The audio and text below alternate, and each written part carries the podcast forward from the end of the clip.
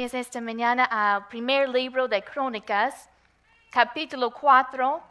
El, el libro de Crónicas es uno de esos libros que tiene grandes secciones que si vamos a ser honestos, casi nos quedamos dormidos leyéndolos. Hay, varias, hay, hay varios ah, listas de nombres. Y este, el texto, el pasaje en que vamos a leer en esta mañana, se encuentra en medio de una lista larga de nombres. Es una genealogía gene- genealogía del pueblo de Dios desde Adán, desde el principio. Así que, ¿cuántos de ustedes cuando lleguen a esas partes de la Biblia, nombre tras nombre, tras nombre, tras nombre? Y, y dicen, ay, ¿cuándo va a terminar este, esta lista de, de nombres? Y son nombres que, son de- que ni, ni sabemos las, las personas, ah, sus historias muchas veces, am, de- ni sabemos cómo pronunciar sus nombres, pero este pasaje, estos versículos, se encuentra en medio de esta lista de nombres. Y eh, vamos a hablar en el día de hoy del ejemplo de Jabes, en versículo 9 de capítulo 4. Dice, y Jabes fue más ilustre que sus hermanos, al cual su madre llamó Jabes, diciendo, por cuanto lo di a luz en dolor. Invocó, invocó Jabes al Dios de Israel, diciendo, oh si me dieres bendición y ensanchares mi territorio, y si tu mano estuviera conmigo y me libraras del mal, para que no me dañe. Y le otorgó Dios lo que pidió. Vamos a orar en esta mañana y vamos a abrir nuestros corazones. Padre, te damos gracias por la oportunidad de estar en tu casa. Espíritu Santo, yo pido, Señor, que tú hables, que hables a cada uno de nuestros corazones. Toca corazones esta mañana. Dame esa gracia para predicar tu palabra. Y a ti sea toda la gloria. Amén, amén. Como les dije, en medio de estos nombres encontramos el nombre de Jabes. Y la Biblia es inspirado por el Espíritu Santo, ¿lo creen? Así que es el Espíritu Santo que decidió detenerse en medio de esa lista de nombres que representa la historia del pueblo de Dios. Es como nombrar a Adán y todos los que siguen y después se detiene en un hombre que se llamaba Javes. Es como si estuviera recordando, ay, y Javes. Y Javes. Javes fue más ilustre que sus hermanos. Javes sobresalió de entre sus hermanos. Algo especial sobre ese Javes. Y lo interesante es se encuentra en la parte que habla del tribu de Judá. Así que probablemente viene del tribu de Judá, pero ni nos dice la conexión. Ni nos dice cómo está conectado con los otros nombres. Solamente el Espíritu Santo se detiene, hace una pausa para reconocer, para recordar ese gran hombre que se llamaba Javes. Y quizá algunos de ustedes han escuchado de su oración que está registrado aquí. Yo por años he orado esta oración sobre mi vida, he, orado esta oración sobre otros, sobre algunos de ustedes, sobre esta iglesia. Pero en esta, les voy a contar, en esta, en esta semana y ayer estudiando es por este mensaje. Realmente pude identificar con Javes de una manera que antes nunca realmente había identificado con él. Siempre he pensado yo en su oración.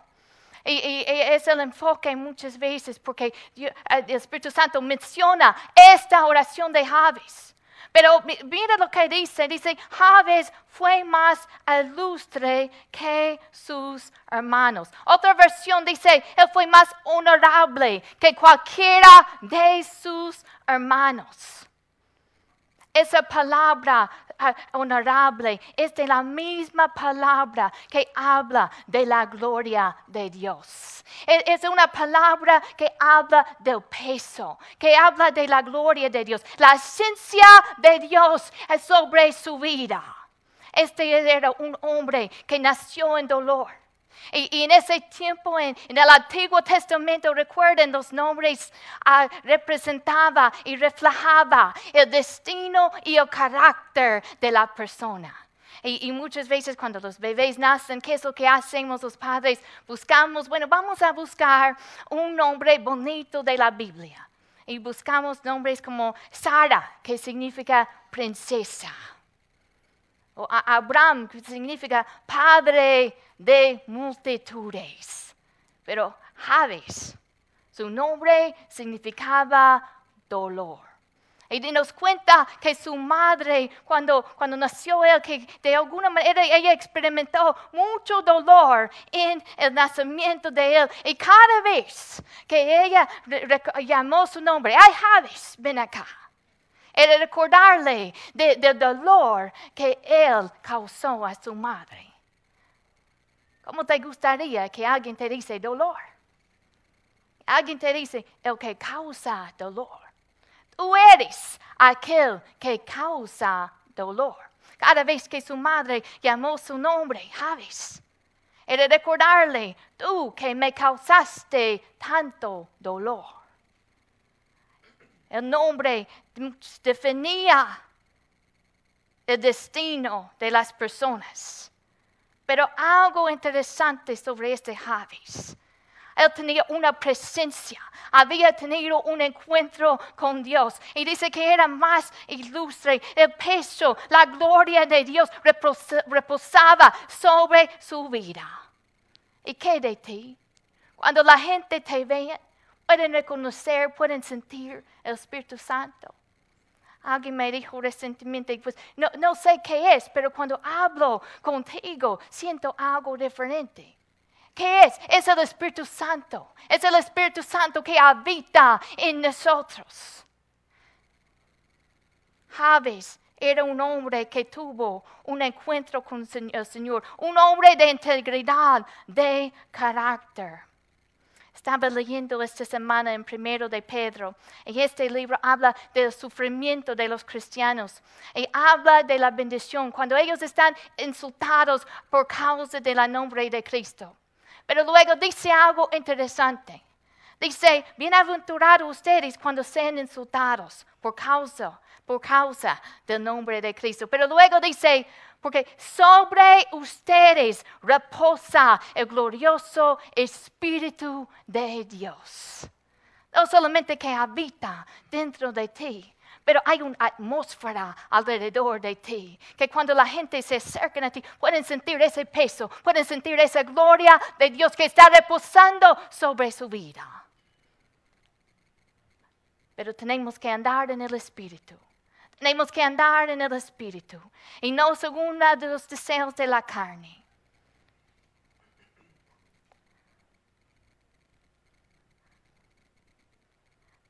Dice la palabra, en este mundo nosotros vamos a tener aflicción. Vamos a tener, y lo que quiere decir es que nosotros vamos a tener dolor en esta vida. ¿Cuántos aquí han experimentado dolor? Todos. Todos. Cada uno aquí ha experimentado un dolor en la vida. Pero luego dice, pero confiad, yo he vencido al mundo. Pero muchas veces lo que les quiero decir esta mañana es no solamente el dolor de las circunstancias, pero detrás de cada dolor el diablo aprovecha para mandarte una mentira el diablo mm, aprovecha para mentirte sobre tu identidad en Cristo. Y, yo, pasa con todos.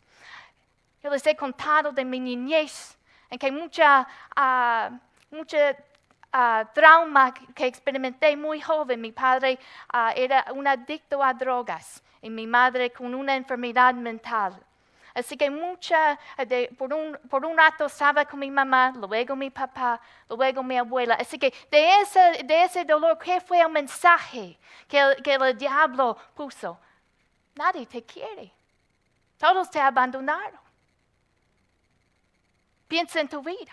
pasa con todos. Hay dolores en la vida, pero también hay un mensaje. El diablo aprovecha para mentirte sobre tu identidad en Cristo. Quizá fue un rechazo. ¿Qué es el mensaje que el diablo te manda?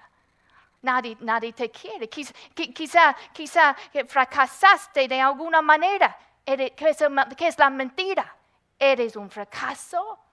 Nunca vas a lograr nada. Y, comienza a construir esas limitaciones alrededor de ti. Pero en Cristo, Él quita toda maldición. Él quita toda maldición y nos bendice en Cristo. Somos bendecidos en Él. Gloria a Dios. La vida puede ser dolorosa. Él nació en dolor. Y quizá el mensaje que fue transmitido a Javés hubiera puede ser algo así. Tú solamente causas dolor a otros. Nada vas, nada, no sirves para nada. Solamente eres un problema. Quizá eso fue el mensaje. Quizá otros de nosotros hemos experimentado otros, otros mensajes. Quizá es, es Ah, ah, no tuviste una, una buena educación y, en la escuela no te fue bien y quizá la mentira es, no eres inteligente, no vas a lograr nada. Quizá para una mentira para las damas les voy a decir que es, no eres bonita, no eres bonita como aquella. Son mentiras. En el dolor que has experimentado hay, hay esas mentiras. Para los varones muchas veces es algo así. No eres tan exitoso como aquello. No, puedes lograr nada. Son mentiras que el diablo te va, te va dando a través de esos dolores en la vida. Pero ¿qué haces? ¿Qué haces? Te metes en la palabra. Métete en la palabra. Comienza a buscar tu identidad en Cristo. Cristo quita toda maldición de tu vida, te da una nueva, en un nuevo nombre, te da una nueva identidad, en Él eres más que vencedor. Y todo lo puedes en Cristo. No aceptes esas mentiras. En este día yo quiero exponerlas. Porque hay algunos de ustedes que han aceptado esas mentiras, han aceptado esas limitaciones como si fueran verdad. Pero hay que creer la verdad de la palabra. Hay que meternos en la palabra y, aceptar la verdad que nos dice. Nos enfrentamos retos en la vida. Algunos vienen de nuestra familia, de origen, quizás algo físico que tenemos, quizás una circunstancia difícil. Vamos a enfrentar retos en la vida. Pero no todos los vamos a enfrentar de la misma manera. Algunos van a superar esos retos y otros no. Algunos van a salir adelante y otros no. Pero ¿qué pasó con Javes? En medio de su dolor, en medio de su dificultad, clamó a Dios, reconoció, Dios puede cambiar mi destino, Él puede quitar esa maldición, Él puede quitar todos los límites que hay y asanchar mi territorio. El hecho de que esa oración está registrado aquí nos dice algo. Que este es un hombre bien conocido. Este es un hombre que la gente no solamente conocían de él, conocían de su oración. Yo creo que la gente cuando vieron a Javis, sabía algo pasa con él. ¿Qué pasa contigo? ¿Por qué tienes tanto éxito? ¿Por qué tanta prosperidad? ¿Por qué tanta bendición en tu vida? No, no es tu nombre dolor. No eres aquel que causa dolor. Y mira todo lo que tienes, un territorio tan grande, es tanta bendición y estás bendeciendo a otros. Y hay algo especial sobre ti. ¿Y por qué esa oración está registrada aquí? Yo creo que él comenzó a compartir es que yo clamé a Dios y Él me respondió, cambió mi destino, cambió mi vida, pues me, dio la bendición y quitó toda maldición de mi vida. Y está registrado aquí esa oración preciosa y poderosa. Más honorable que sus hermanos. Lo que pasa muchas veces es aceptamos esas mentiras del enemigo y, es difícil cuando viene la misma mentira vez tras vez. Y no solamente aceptamos esa mentira, pero comenzamos a actuar de acuerdo con esa mentira. Si la mentira es, es, soy un fracaso, entonces decimos, bueno, yo no puedo levantar un negocio, yo no puedo tener un mejor trabajo yo soy un fracaso, no soy tan inteligente. Y, uno comienza a actuar de acuerdo con esas mentiras. Si la mentira es, nadie me quiere. Uno comienza a alejarse de las personas y no confiar en nadie. Uno cree la mentira y se actúa de acuerdo con la mentira. Pero en esta mañana vamos a exponer a la luz todas esas mentiras que hemos creído y vamos a creer la verdad de la palabra, que Él puede cambiar nuestro destino y quitar toda maldición de nuestras vidas. Amén. Yo Javés tuvo un encuentro con Dios y despertó en él. Él vio la posibilidad de no solamente sobrevivir en circunstancias negativas, pero vio la posibilidad de prosperar, porque reconoció que Dios es un Dios grande y poderoso y no hay nada, no hay límites. Él no tiene el Dios infinito que todo lo puede hacer. Él vivió a Dios, él tuvo ese encuentro con Dios y vio las posibilidades para un mejor futuro. Dios te quiere bendecir, ¿lo crees? Dios te quiere bendecir. Él tiene buenos planes para cada uno de nosotros. Es un ejemplo de un hombre que salió adelante a pesar de sus obstáculos. ¿Y cómo es su oración? Esa oración famosa. Tiene cuatro partes que vamos a estudiar esta mañana. La primera parte, él clama a Dios, oh si me dieres bendición. Oh Dios, bendíceme. Bendíceme, oh Dios. Pedir la bendición de Dios es pedir su favor sobrenatural. Es pedir para que Él haga más de lo que nosotros podemos hacer en nosotros mismos. Salmo 5:12 dice, porque tú, oh Jehová, bendicerás al justo. Como con un escudo lo rodearás de tu favor. Él nos rodea. Al justo, Él lo bendice y lo dice la palabra que nos rodea de su favor. ¿Qué quiere decir? Que hay un favor sobre nuestras vidas si somos justos en Cristo, que Él nos ha dado bendición, que Él nos bendice. Y si voy por acá, aquí me encuentro con el favor de Dios. Ah, por acá hay el favor de Dios. Ah, el favor de Dios me, me rodea como un escudo y me protege.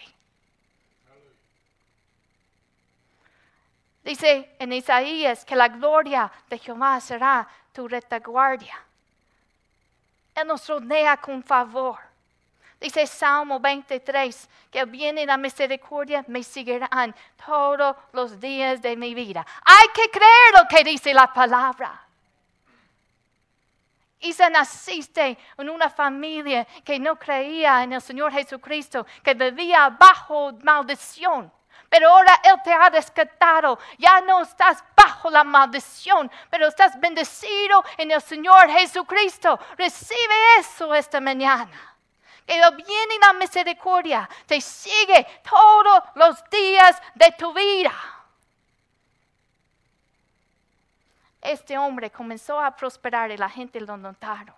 Notaron algo diferente en él. Vieron la evidencia de la respuesta de Dios en su vida. Dice Salmo 138, vayan allí conmigo.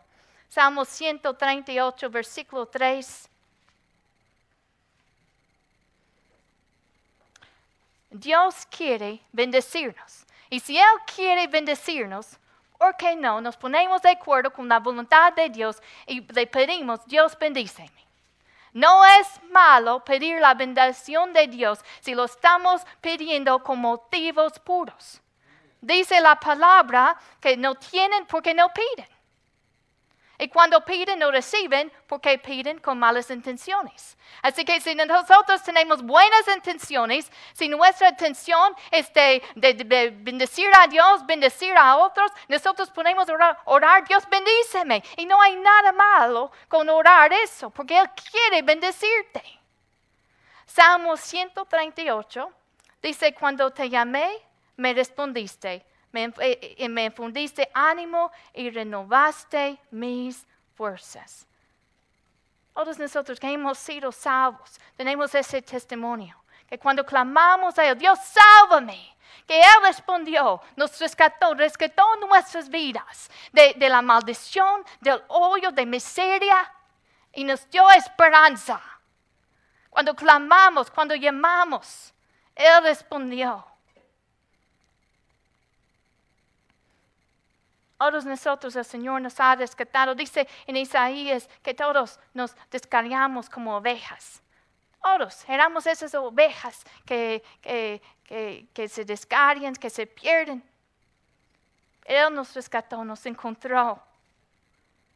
Así que la primera parte de esta oración es, Dios bendíceme, Dios bendíceme, bendice mi vida, bendice, bendíceme mi trabajo, bendice mi iglesia, Bendice mi familia. Bendice mis hijos. Bendíceme Dios. ¿Cuál es la segunda parte de esta oración? Él oró. O oh, si me, dieres bendición y ensanchares mi territorio. Ensancha mi territorio. Extiende mi territorio. ¿De qué se trata? Implica crecer implica crecimiento. Dame más territorio, dame, si, él cultivaba, si, cultivaba para, para, comer, era darle, dame más, dame más influencia, dame más impacto. Dios nos ha dado el poder y la autoridad de conquistar. Hay que tener ese, ese espíritu de conquistador que comienza a despertar en nosotros las posibilidades que hay en él. Porque el, diablo te ha mentido y te ha puesto, esas, aquí están tus limitaciones. Porque esto te pasó, o eres así, y te miente y te dice, aquí están tus limitaciones. Pero recuerda que Cristo quitó la maldición. Él es el infinito Dios y Él quiere extender nuestro territorio, date más influencia, más impacto. Para cada uno de nosotros, parte de esta oración, más oportunidades de, testificar sobre Cristo, más influencia. Si, si tienes un negocio, Señor, bendíceme de negocio, hágalo crecer, crecimiento. Quita todas las limitaciones para que yo pueda tener toda la bendición que tú tienes para mí. Aumenta mi impacto. Yo quiero tener lo máximo que el Señor tiene para mí. Y yo sé que ustedes también no queremos quedarnos satisfechos con esos límites, pero queremos crecer. Y quizá el, límite más grande no es algo físico, pero es lo que tenemos en la mente. Es decir, yo no puedo. ¿Quién soy yo? Y ahí nosotros levantamos esas limitaciones y no intentamos porque así en nuestras mentes aquí estamos. No podemos lograr más allá que esto. Pero Dios quiere ensanchar. Quiere ensanchar nuestro territorio. Eso implica crecimiento, implica más impacto. Y yo creo que Javés comenzó a orar esto y quizá lo comenzar a visualizar y pensar más territorio, más territorio, más terreno. Puedes imaginar todos los animales, todo, toda mi familia. Y luego quizá en un momento comenzar a pensar, ay, más territorio, más trabajo y más responsabilidad.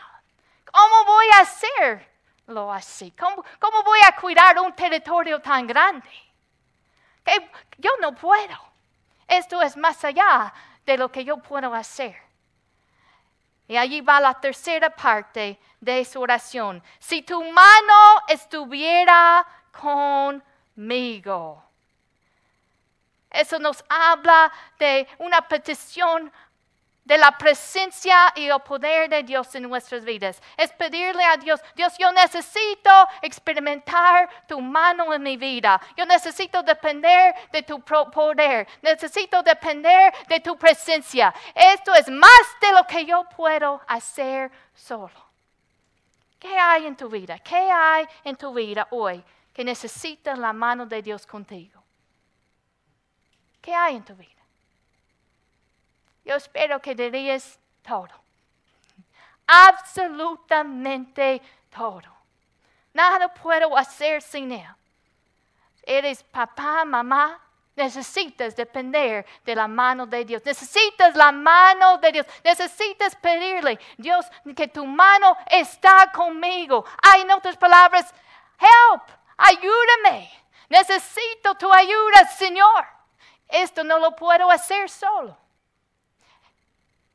en tu trabajo es depender de Él. Señor, esto no lo quiero hacer solo, no lo puedo hacer solo. Ayúdame, ayúdame. Nos metemos en tantos problemas cuando pensamos que ya tenemos todas las respuestas y no dependemos de la gracia de Dios para hacer las cosas en nuestras vidas.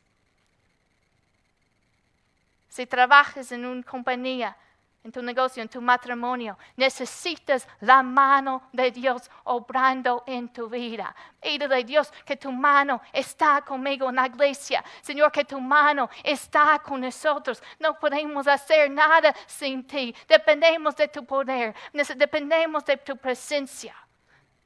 Que tú intervengas. Ni queremos intentar. La la cuarta parte de esta oración, Javés oró. Dice, y me librarás del mal para que no me dañe. Oró por, para ser protegido del mal y del daño. Y sigue, me guardarás del mal. Vivimos en un mundo lleno de mal.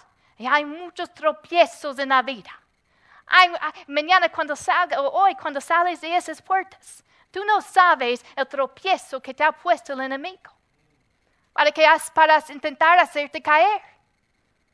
Y a veces somos tan, no sé la palabra, tontos, que ni lo reconocemos. Es un tropiezo que ha puesto el enemigo para hacernos caer. No te das cuenta en tus fuerzas.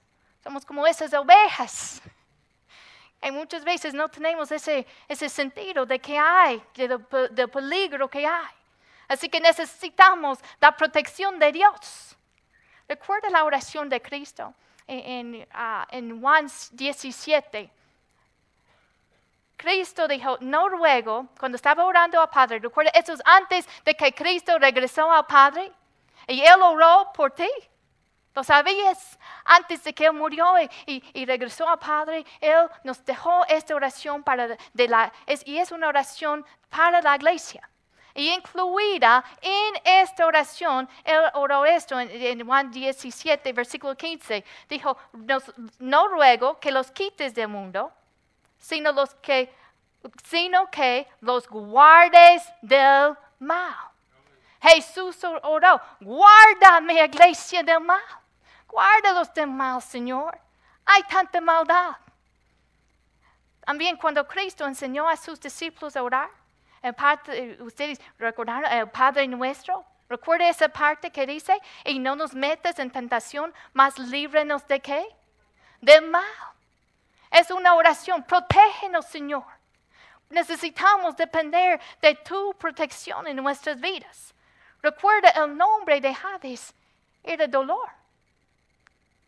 Esto, e, e, e, aquí estaba recordando de su nombre. Esta es la maldición que, me, dieron, que yo me llamo dolor. Ahora quítame, Señor.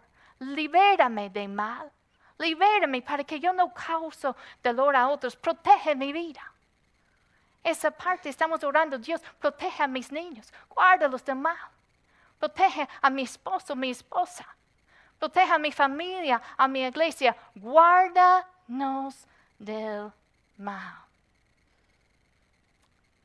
Yo he orado esta oración varias veces para, para la iglesia y he orado esta oración para mi vida. Pero en esta mañana realmente yo sentí que yo pude identificar con Él. Y yo sé que todos nosotros de alguna manera hemos experimentado dolor, podemos identificar con Él.